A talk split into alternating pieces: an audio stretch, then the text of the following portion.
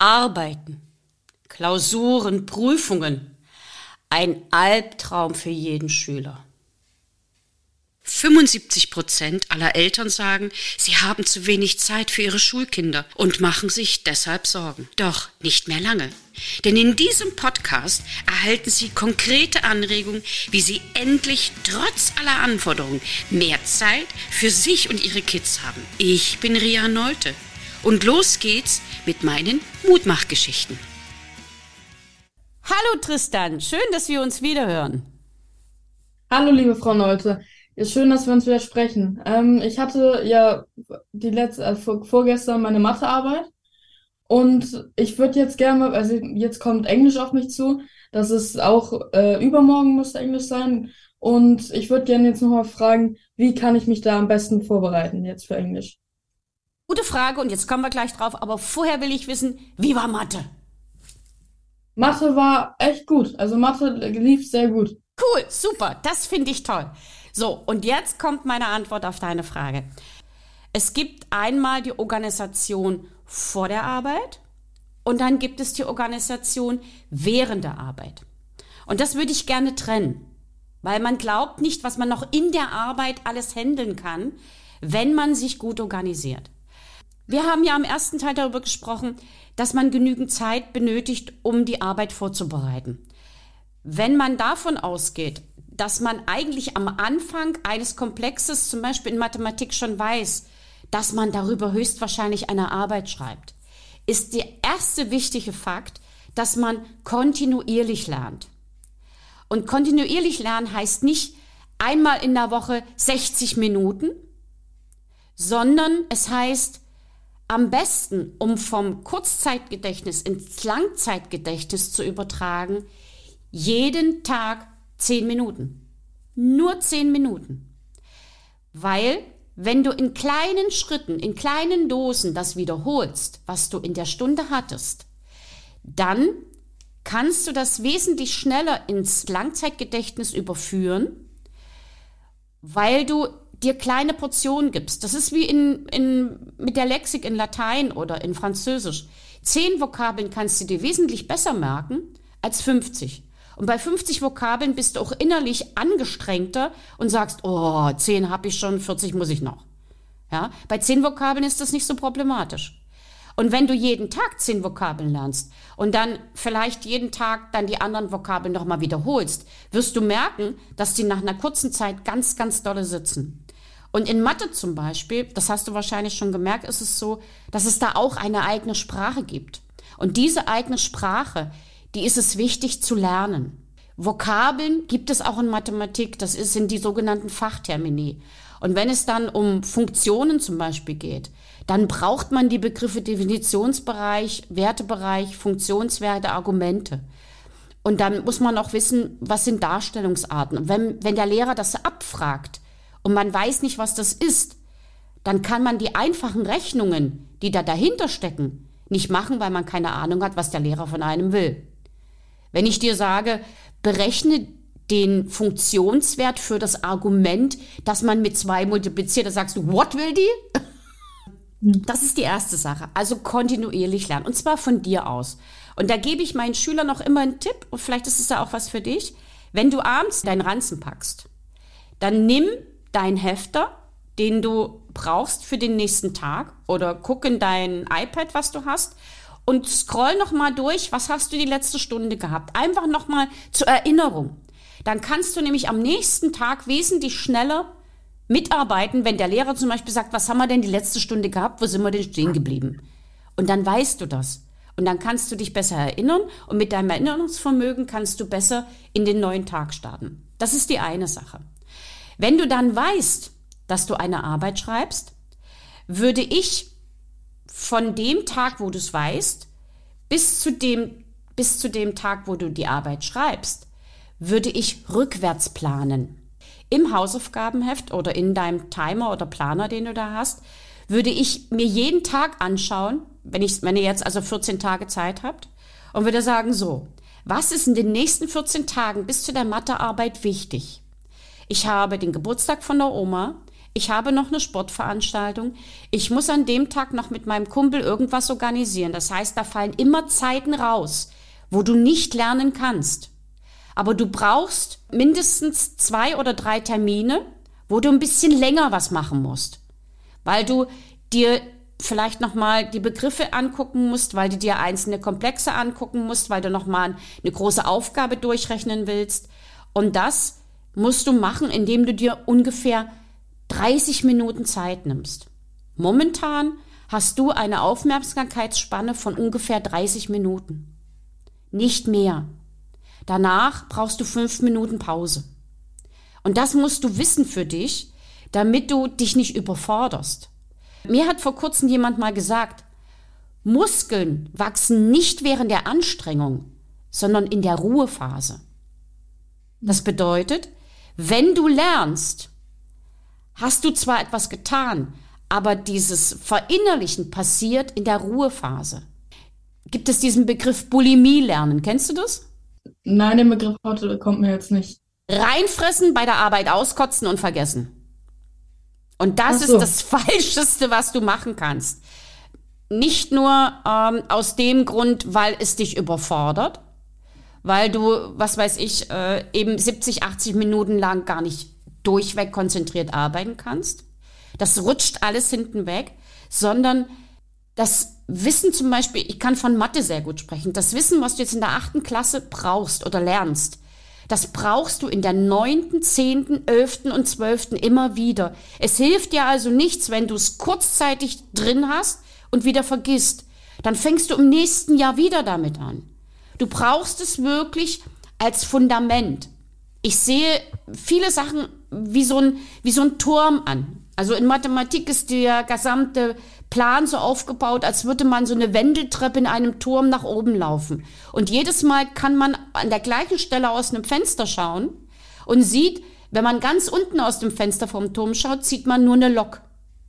Und wenn man die nächste Stufe aus dem Fenster schaut, da sieht man eine Lok mit dem Tender dran man hat schon ein bisschen einen größeren Überblick. Und noch ein weiteres Fenster oben sieht man, dass es ein Zug ist. Und wenn du ganz oben bist, siehst du, dass du auf einen Bahnhof schaust. Dann kriegst du den Überblick. Wenn du aber, sag mal, in diesem Turm plötzlich eine Lücke hast, dann musst du einen riesengroßen Schritt machen, um nach oben zu kommen. Und dieser Schritt überfordert dich. Also lieber in kleinen Schritten und immer peu à peu den Turm nach oben laufen. Das heißt also immer dieses Wissen, behalten und weitertragen und immer wieder äh, wiederholen und auch dabei mit anderen Komplexen zusammenfassen. Und ganz wichtig ist, Lernen hat immer etwas mit Emotionen zu tun. Deine Emotionen sind ganz wichtig. 75 Prozent dessen, was man richtig gut lernt, lernt man über positive Emotionen, wenn du das Lernen, den Lernstoff mit positiven Emotionen verbindest. Es ist das Falscheste, wenn der Lehrer sagt, ihr müsst, ihr müsst, ihr müsst, ihr müsst. Das ist nämlich Angstlernen. Wichtig ist, dass es mit etwas Positivem verbunden ist. Das kann man natürlich machen, indem man sagt, nach 20 Minuten äh, schiebe ich mir ein paar Chips rein. ist nicht unbedingt gesund. Aber äh, das kann man auch machen, indem man nach zehn Minuten, was weiß ich, einem Spiel widmet oder eine halbe Stunde oder eine Viertelstunde Fußball spielt oder irgendetwas macht, was einem sozusagen das Gefühl gibt, yeah, ich bin gut. Ich habe zum Beispiel als Kind das immer so gemacht, ich, wenn ich gelernt hatte, habe ich dann irgendwie einen Tanz durch die Stube gemacht. Hab ich ja, ja, ja. Und habe mich dann super wohl gefühlt, weil ich das Gefühl habe, ich habe was für mich getan. Und das sind diese positiven Emotionen. Ist da schon mal ein bisschen was dabei für dich? Ja, also ich habe auf jeden Fall, ich habe das auch mal gemacht, dass ich dann, ich sag mal, 45 Minuten gelernt habe und dann habe ich kurz was anderes gemacht, kurz was gespielt oder so und dann habe ich weitergelernt auch. Also im Prinzip sind es ja drei Dinge. Rückwärtsplan, ja. jeden Tag ein bisschen und Lernen mit Emotionen. Ja, das ist sehr gut zusammengefasst, ja. Mama. Also super, wunderbar. Drei wichtige Tipps. Mama muss ja auch, Mama kann auch ein bisschen. ja, ähm, da gibt es so eine wunderschöne Formulierung. Wissen Sie eigentlich, wer am besten den Unterrichtsstoff der Schule kann? Wahrscheinlich die Mutter. Die Eltern, weil sie mit ihrem Überblickswissen, das sie dann haben, den Schulstoff plötzlich richtig verstehen. Das sind die Menschen mit dem besten Allgemeinwissen. Und das sagt eigentlich ja, man wiederholt alles nochmal. Ne? Ja. Als, als Mutter wiederholt man auch alles. Das fing in der Grundschule an mit schriftlich dividieren. Hatte man vielleicht als Kind nie auf dem Schirm so richtig. Mhm. Aber als Mutter habe ich es dann richtig gut. Aber früher hoffe ich ja, auch. Mit drei ne? Kindern. Genau, mit drei Kindern hat man alles dann irgendwann wirklich durch und kennt sich aus. Ja, aber man merkt auch, dass sich äh, bestimmte Lernsituationen verändern. Und was aus meiner Perspektive noch wichtig ist, wenn du dann die Arbeit schreibst, und da sind wir jetzt in der Arbeit drin, wenn du die Klassenarbeit bekommst, kriegst du ja meistens einen Zettel oder du kriegst einen Überblick, richtig? Ja. Mhm. Dann nicht sofort anfangen, sondern erstmal überlegen, wie viel Zeit habe ich für die Arbeit? Also 80 Minuten. Nehmen wir mal an, hast 80 Minuten Zeit und du hast vier Aufgaben. Vier Aufgaben, also vier Komplexaufgaben. Sehr häufig sind in Mathematik ab Klasse 8 so die Aufgaben in Aufgabe 1, 2, 3 und 4 und dann immer A, B, C, D, A, B, C, D, A, B, C, D aufgeteilt. Ist das bei euch auch so? Äh, ja, so, so eine Art, ja. So ähnlich, so. Und dann guckst du dir die Aufgaben kurz an, nimmst den Bleistift und schreibst an die Seite der Aufgabe, wann du mit dieser Aufgabe ungefähr fertig sein müsstest, damit du bis zum Ende der 80 Minuten alle Aufgaben durchgecheckt hast. Du kriegst ja also relativ schnell mit, äh, für diese Aufgabe brauche ich keine 10 Minuten. Für diese Aufgabe brauche ich mehr. Da ist eine Aufgabe dabei, da weiß ich jetzt noch gar nicht so richtig, wie es geht. Da brauche ich 20, 30 Minuten. Bei dieser Aufgabe brauche ich 15 Minuten und bei der Aufgabe brauche ich auch 15 Minuten. Und dann guckst du, ob du das mit der Zeit hinkriegst und ob du irgendwo mindestens einmal zwei, drei Minuten hast, um eine kurze Pause zu machen.